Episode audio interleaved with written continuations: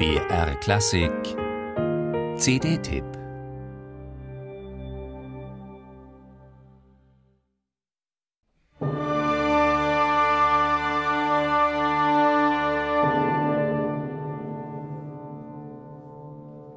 Ein Drame-Lyrique mit dem Titel Saint-Marc, das ist der Eigenname eines Marquis, der in diesem Stück sein Leben lässt. Behandelt wird eine Episode aus der französischen Geschichte 17. Jahrhundert. Ein Komplott soll die absolutistische Macht von Kardinal Richelieu am Hof des Louis XIII beenden, doch die Verschwörer um den Marquis de Saint-Marc werden entdeckt und verurteilt. Als Anregung zur Komposition diente der erste große historische Roman Frankreichs, Saint-Marc von Alfred de Vigny.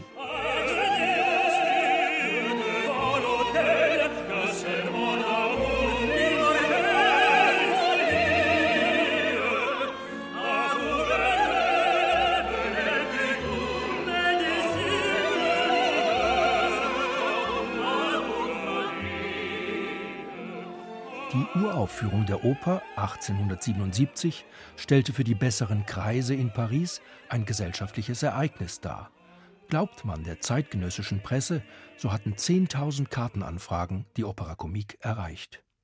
Bei der Premiere mussten einige Gesangsnummern wiederholt werden, wie bei Publikumserfolgen damals üblich. Die Zeitungskritiker schwärmten von Gounod.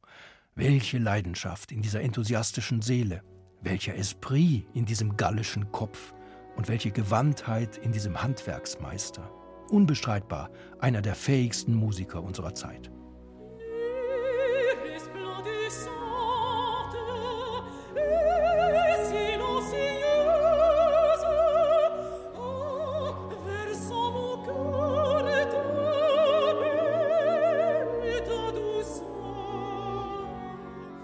Die Sopranistin Veronique Jans hat ihre Fans schon mit französischem Barockrepertoire von Lully über Marais bis Rameau begeistert.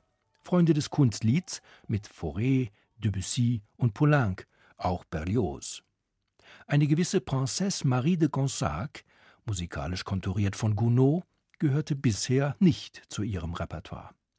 Veronique Jans adelt die Figur durch ihre exquisite Stimmfarbe, und was Artikulation, Phrasierung, Atemtechnik anbelangt, wirkt sich jederzeit positiv aus, dass die Sängerin eine am Barock geschulte und daher auf Linie bedachte Musizierhaltung verinnerlicht hat.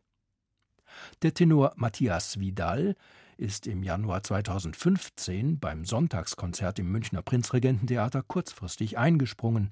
Er meistert die Herausforderung der Titelpartie mit fabelhafter Textverständlichkeit und Ulf Schirmer weiß sein Münchner Rundfunkorchester präzise auf das geforderte Idiom einzuschwören. Auch Marcello Biotti als Widmungsträger der Ausgrabung hätte seine Freude gehabt.